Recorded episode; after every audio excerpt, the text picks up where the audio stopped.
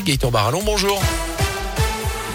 Bonjour Jérôme, bonjour à tous. Et à la une, soyez prudents sur les hauteurs de nos départements avec déjà une fine couche de neige par endroits ce matin sur les routes, du verglas également sur les massifs, de la neige annoncée également ce soir et ce week-end dans certains secteurs. On fera un point complet sur la météo à la fin de ce journal. Pour la saison hivernale, en tout cas, Chalmazel sera prête. La station ligérienne est dans les starting blocks à moins d'un mois des vacances scolaires. Les pistes devraient ouvrir le samedi 18 décembre, mais à quelques semaines du jour J. Plusieurs interrogations planent toujours, notamment sur la quantité de neige qu'il y aura évidemment à ce moment-là pour ne rien arranger le recrutement des saisonniers est très difficile cette année. Et pour finir, va probablement, probablement, pardon, falloir composer avec les contraintes sanitaires. Le pass sanitaire devrait être réclamé dès 12 ans puisqu'on vient de dépasser la barre des 200 cas pour 100 000 habitants en France en termes de taux d'incidence. Une commission de sécurité a eu lieu mardi à ce sujet au département de la Loire. Jean-Yves Bonnefoy, vice-président chargé des sports, explique pour Radio Scoop ce qu'il en est sorti. On s'est préparé à travailler avec l'accueil, avec le pass sanitaire, notamment pour les gens qui vont prendre des forfaits. Ce sera vérifié qu'ils ont leur passe sanitaire. Pour la restauration, ça va être la même chose. On se prépare à organiser l'accueil à la station avec tout ce qui nous sera imposé euh, par rapport au Covid. De toute façon, l'idée, c'est vraiment de faire tout qu'il faudra pour qu'on puisse ouvrir dans de bonnes conditions. On a eu deux saisons où on n'a pas travaillé. L'année dernière, parce qu'on n'avait pas la possibilité d'ouvrir l'année d'avant, parce qu'on n'avait pas de neige. Donc là, il va falloir qu'on se débrouille pour que de toute façon, on puisse fonctionner. Le personnel station est vraiment motivé pour qu'on puisse faire une belle saison cette année. Et notez que lors d'une saison normale, 65 000 forfaits ski sont vendus du côté de Chalmazel.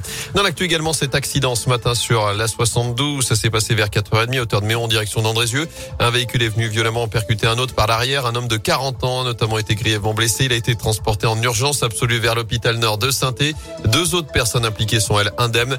Notez que l'autoroute a dû être coupée le temps de l'intervention des pompiers. La circulation a depuis repris dans le secteur. Dans l'actu coup, se faire vacciner? En Auvergne-Rhône-Alpes. Régionale de santé fait le point au lendemain des annonces d'Olivier Véran, notamment sur l'extension de la campagne de rappel à tous les adultes. À partir de demain, 114 centres sont ouverts chez nous. Vous pouvez retrouver la liste complète sur radioscoop.com et sur l'appli Radioscoop.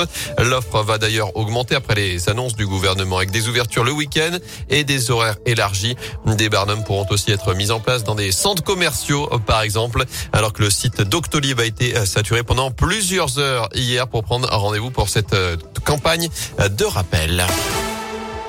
En foot, quel nouveau logo pour les Verts Gaël Perdriau est en tout cas fan depuis mercredi jusqu'à dimanche 23h59. Vous êtes invité à vous prononcer vous aussi et choisir ce qui sera la nouvelle identité graphique de la S Saint-Etienne. Vous avez d'ailleurs été plus de 12 000 à répondre en moins de 24 heures. Trois blasons sont désormais en compétition. Sans surprise, ils sont verts et blancs, mais avec quelques nuances. Sur deux d'entre eux, notamment, on y retrouve des symboles de la ville de Saint-Etienne. Et ces propositions plaisent visiblement, comme on le disait, au maire Gaël.